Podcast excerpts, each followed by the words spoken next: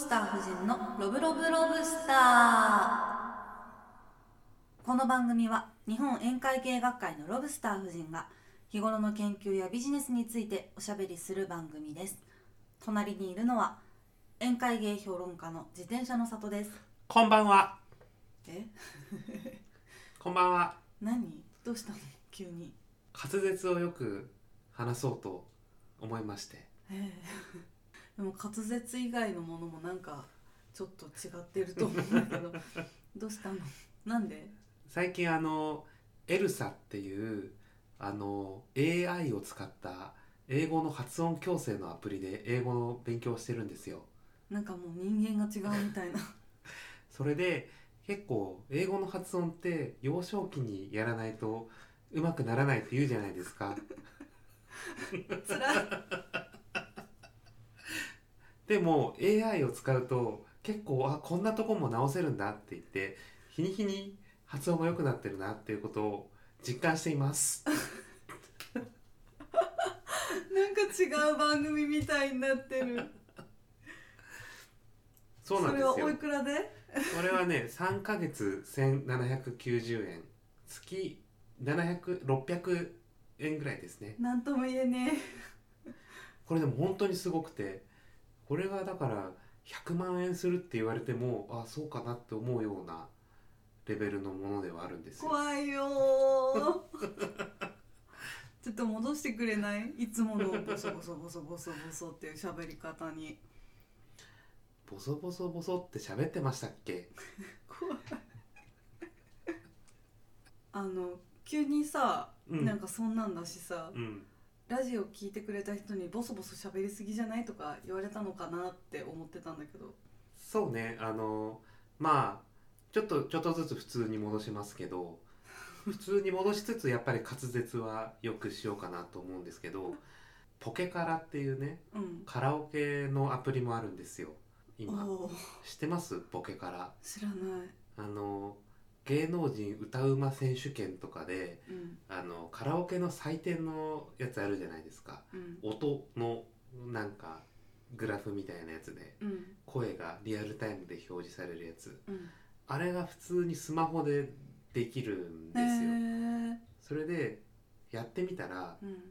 結構大体そのあっと思ったのは歌詞のさブロックの最初の音？うん。最初の音が大体低いとこからだんだんこう上がっていって合わせるみたいにな癖があるんだよね。で自転車の里が？自転車の里が。うん。でもあの本来はあの頭から同じ音で入んなきゃいけないじゃん。うん。であそれって確かによくボイトレとかで言うじゃないですか。行ったことある。行ったことないんだけど音楽の授業とかでもこうね下がなんか下がってるみたいな言うじゃないですか。うん。それがその手元で分かるとあそうだなと思って。分析してるんだ。そうそう。暇だー。そ うする暇とふ普段の、うん。普段の話し声も低い低音から入ってたなって思って。だからもう最初の1音からぶつけていくっていうのを意識して収録に臨もうかなと思ってます。あのいつもよりよく喋ってくれるし。なんかまあ狂気性が増すよね。このトーンで宴会芸について話すとねまたちょっと違ううん。感じになるかもしれないですね。うん。そうだね。もうここでここまでで聞いてくれてない人もいると思う。切っちゃったなんか最初から高い音で入るっていうのはなんかわかる気がするね。うん。ビジコンの時もちょっとそうだったね。あやっぱ1音目でこう高くいかないとだんだんだんだんこう緊張とかで下がってきちゃうから、あはいはいはい。それはだから大事なことですね。うん。宴会芸でもそうですよね。で宴待会芸。って待ってそれその その音程で宴会芸を語るのはちょっとちょっと。宴会芸でも 待って待って。宴会芸でも？宴会芸を？やばいって。中間がないかもしれない。それいいんじゃない？そこぐらいだよ。これか。うん。宴会芸でもうん。やっぱり最初にあのマイクを持って自分の声がバンと大きく出るじゃないですか。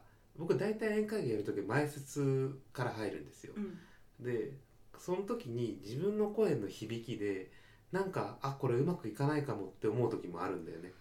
一回それあったね。あのなんかね自分で自分盛り下がっちゃうみたいな。うん。自転車の里の顔見たことない人はうん。今までのボソボソしゃべりでイメージしてた顔と、今日のこの感じとで全然違うだろうね。えなんか思ってたちょっと人がちょっとずれてくるな。まあ慣れますよすぐ。私が慣れないわ。なんか何喋ろうと思ってたか忘れちゃったわ。インスタグラム？そうそう。あの自転車の里がそういう感じで来ると今度私がなんかボソボソしゃべりになってくるかも。なんか安心するんだよね。こうテンション高く保ってくれてる人がいるとあ私はちょっと気抜いてもいいかもしんないみたいな。インスタグラムの話しましょうかあの私先週話した通りうん。頑張って続けてます。毎日一個ずつアイディアをね発表されてますね。そう。改めてあの説明するとロブスター夫人のアイデアスケッチっていう題名でやってるんだけどうん。ロブスター夫人が宴会芸グッズパーティーグッズをパーティーグッズのアイデアを出す。うん。それを1時間で1時間のうちに考えてうん。インスタに出すってとこまでやる。うん。という、えー企画です。はい。これはもう自粛生活中はずっと続けていきたいと思ってるんですよ。はい。いい試みですよね。うん。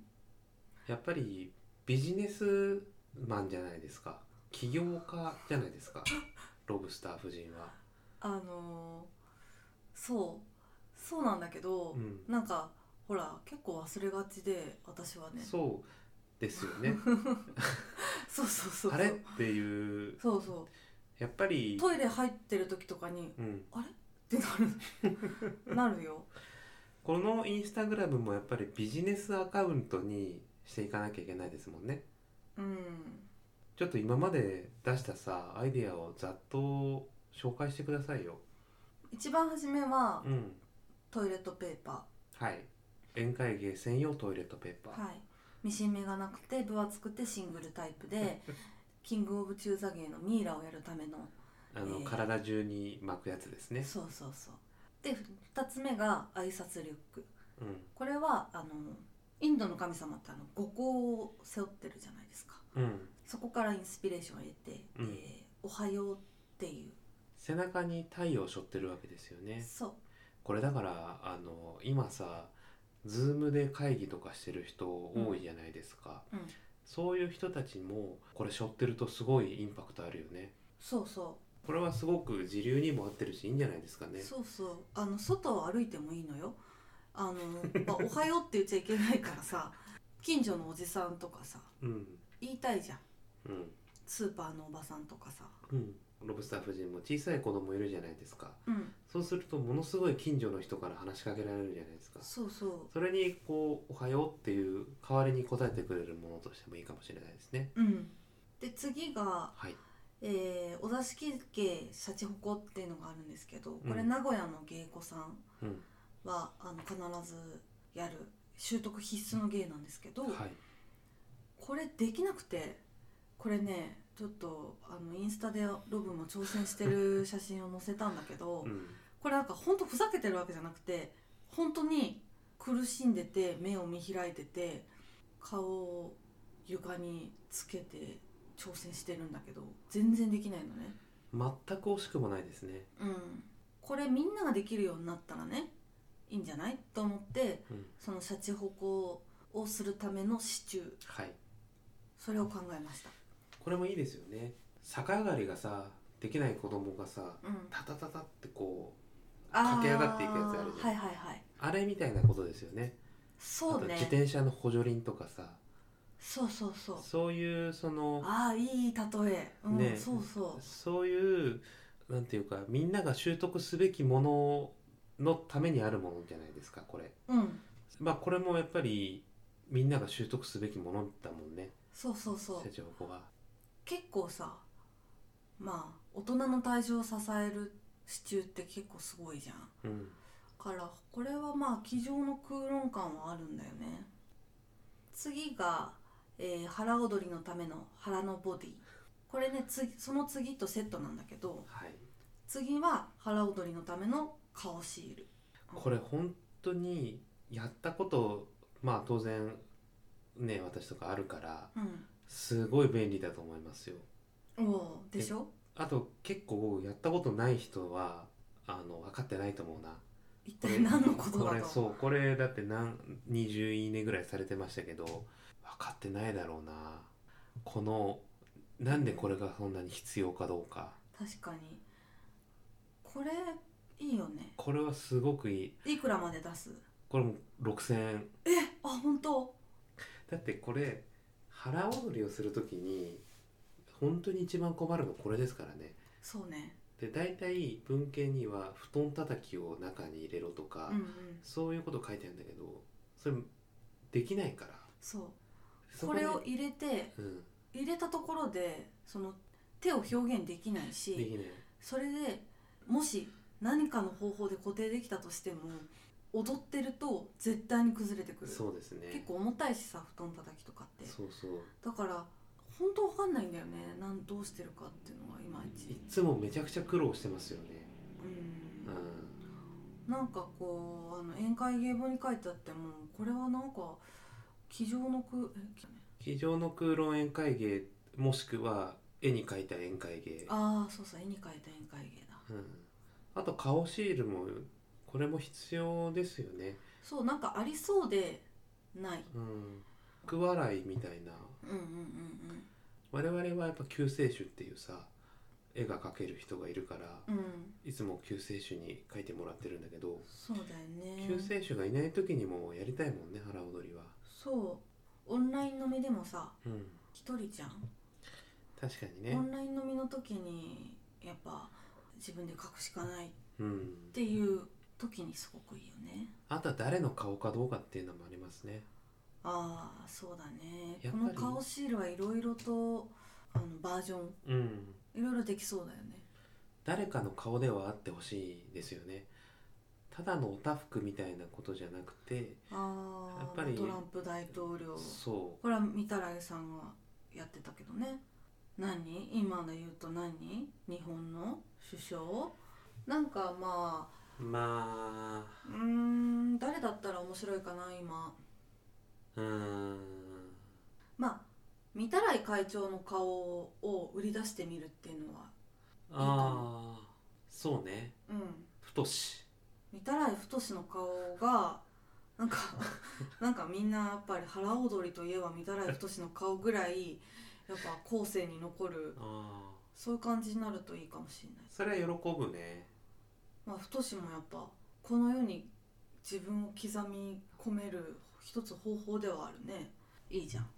太って太って呼び捨てしたのバレるかな。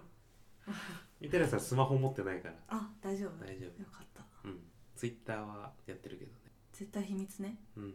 あと、えー次が折りたたみマジシャン帽はい。これね帽子。うん。あの急にね私あの口から万国旗を出してたことを思い出したのよ。そこから始まったのよ、うん。でああ万国旗とかパーティーグッズいいなーって思ったんだけどもともとあるもんだし。うん。ただ万国旗出す時にそれを手に入れるために日本橋のなんかすっごい怪しいマジックショップにうん。わざわざ行ったのよ。うん。オンラインとかで全然売ってなくて。うん。あんまり手に入んないもんなんだなって思ったからロブがパーティーグッズとして作ってもいいなとかも考えたんだけどうん。結構万国旗口から出しても人ってそんな見ない かもなと思って宴会の場とかでさほらなんかみんな注目してとか言っててもさ確かにね。なるべくいきなりやった方がそうそうそう急に出てきたってね。ね。うんうんうん、なるべくいきなりやった方がいいけどじゃあこれからマジックをしますっていう空気にはしたくないじゃない。うん。だから急に帽子をパッとかぶってなんだと思ったらブルーって出すってことだよね。そうそう。もう自転車いい感じじゃん。発を発語が、いいよ。やっぱもうハキハキしゃべるといろいろ喋りたくなるね。ああ、うんいいね。えっ、とそうしかもこれねこう味噌がねうん。折りたためるってことなのよ。うん。やっぱさあの山高帽ってさうん。すごい持ち運び大変じゃん。うん。でもこうカバンからシュッて出してバッてこうん。う上げてピュッてかぶればうん。いい。そういうなんか軽やかさがあるといいなと思ってうん。考えました、はい。これもいいと思います。次がナンバーセブン、えー鼻から糸。はい。これはね新聞を紐でくくる時にうん。その紐をこういうね私がスケッチで描いたみたいなうん。箱に入れてんの。100均で買った。穴から、えーとスズランテープが出てくるようにしてするようなものなんだけど、うん。それを見た時にあこれを鼻にセットすれば鼻から糸が出せると思ったの、はいはいうん。はい鼻から糸出すのってさずっと憧れててさうん。まあ高校生の時とかもずっとそういう風に考えててさ。うん。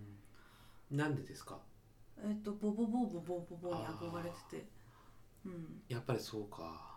なんか嘘くさいなそのやっぱりそうか。何何？いやいやいや他にないもんね。鼻毛といえば。鼻毛といえばボボボボボボボボ。なんだけど。ボボボボボボボ？うんボボボボボボボ滑舌がね。ボボボボボボボボボボボボボボ一音目から言ってくれ。ボボボボボボボなんで高い声なんだ。いいよそんなのはもう。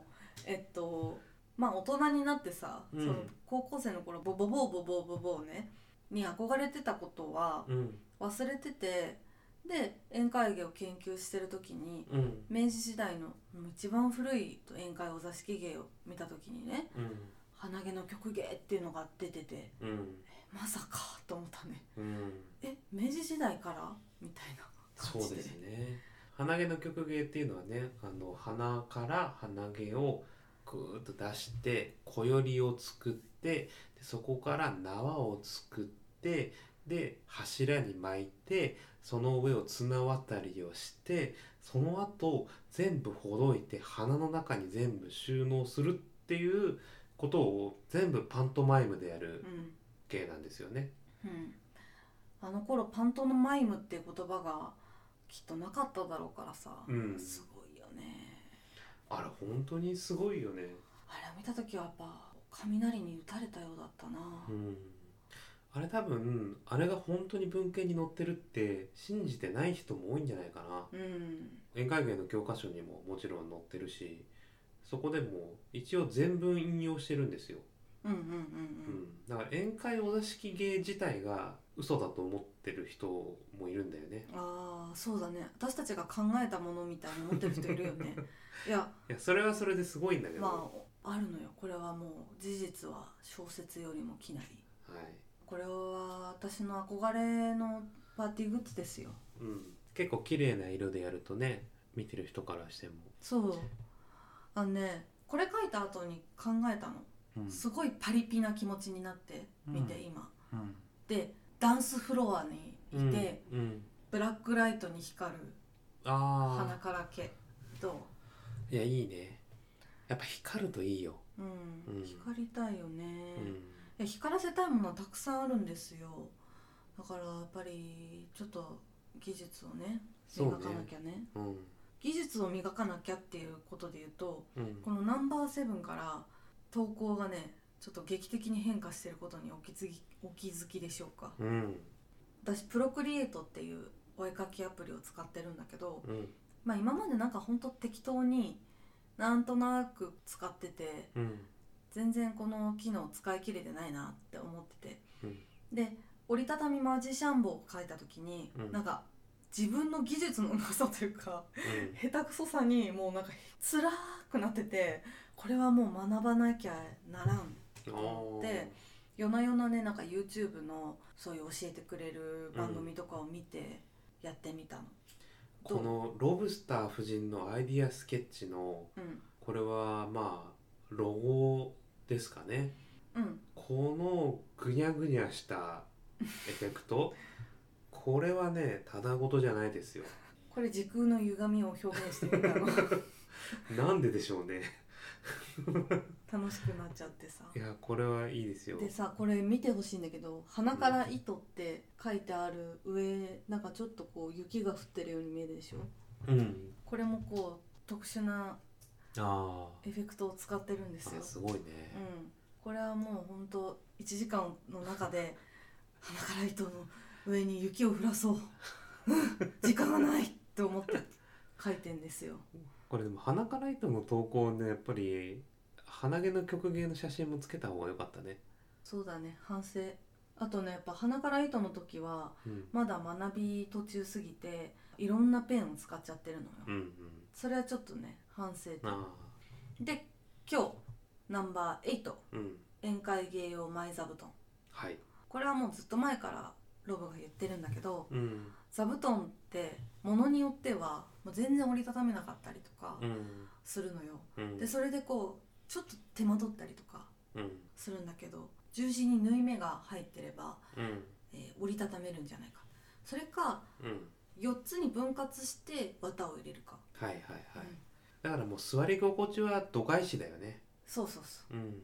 まあトイレットペーパーと一緒ですね。うん。座るためではなく宴会芸用。うん。しかもそのそこからずっと考えていくとやっぱ前座布団だからうん。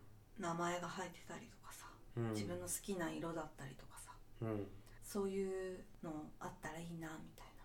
そうですね招き猫とかもさうん。ただ置いてあるのもいいけどさ、うん。なんか座布団に座ってる招き猫ってなんかいいじゃん。うん。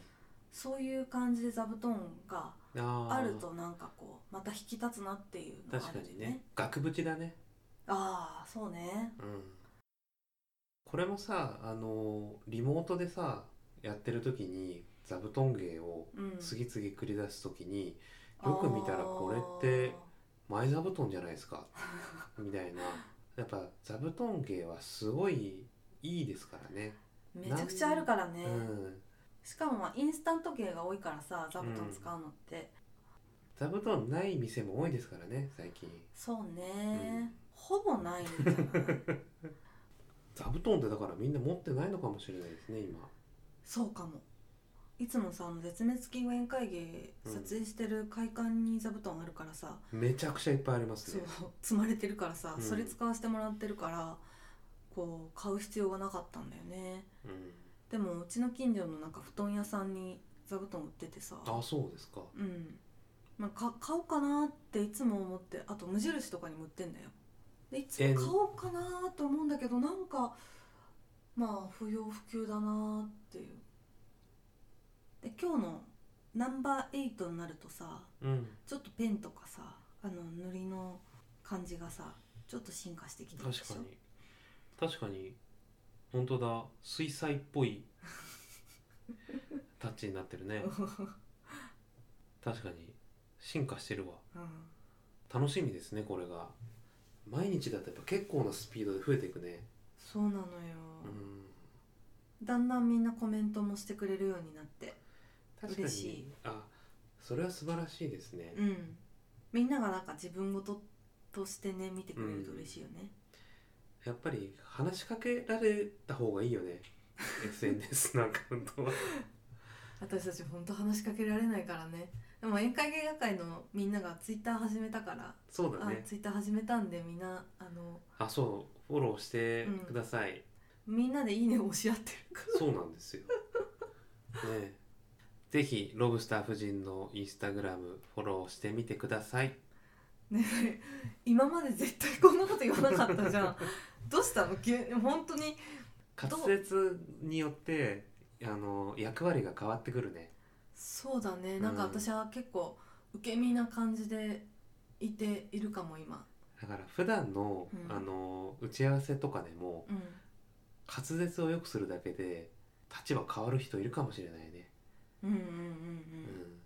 新入社員の皆さん。とにかく滑舌よく喋る。のは大事かもしれません。まあこのねこの前までのラジオとうん、今日のラジオみんながどっちが好きかだよ。私だって今もうなんか混乱してるからさ好きとか嫌いとかも よくわかんないけどなんか編集する時にうわーっとか思いながら聞くのかもしれないしわかんないけどまあそれはそれでさ一興。うん。まあわかんない。1週間撮ったらうん。また変わってるかもしれないよ。うん。熱冷めてるかもね。うん。滑舌熱が。あとですね、えー宴会芸学会の電子書籍「宴会芸の教科書1」がついに発売されましてはい。ブックウォーカーと Amazon の Kindle で販売しています。Kindle の方はアンリミテッドでも読めるのではい。ちょっと開いてみてください。ぜひ開いてみてください。売り上げがどうかっていうのをね御手洗会長からもうずーっと連絡来るのよ、まあまあまあうん、気になるでしょうね。これでも本を売るっていうのはうん。新しい挑戦じゃないですか。はい。どうやって売ればいいのかっていうのも考えなきゃいけないよねそうだね。これはまあまあね言うて初動でそんなに売れるもんじゃないと思うんですよ、うんうんうんでそれをじゃあどうやって広げていくのか。うん。本を使ってどうやって宴会芸学会をよりみんなに届けていくか。うんなんか、ま、前向き。それで言うとあの僕たちのさ、うん。あの知人であるケイタタさんっていう人はさうん。一昨年あの迷子のコピーライターを出された時にっていうか多分このコロナになるまでほぼ今に至るまで出版記念イベントっていうのを日本中でずっとやってるんですよ。本を携えて日本中に行って本屋さんとイベントをやってトークショーをやってでそこでまあちょっと買ってもらってみたいなことをへえ100回ぐらいやってんじゃないかな。すげえ出版した今だけじゃなくてうん。とにかく一回出したらうん。延々それをもう携えてうん。そりゃすごいよ。そう。だビジネスマンだ。行商。本はやっぱり気合で売るものみたいですよ。うーんあのアマゾンの方にはあの谷孝也先生が谷高也よく出てきますね谷高也先生、うん。このラジオには。出てくる。聞いてる？あの谷君が書いてくれて私は本当嬉しかった、ね。うん、やっぱレビュー書かれるのって嬉しいですね。そうそうそう本当に。あとロードサイダーズで。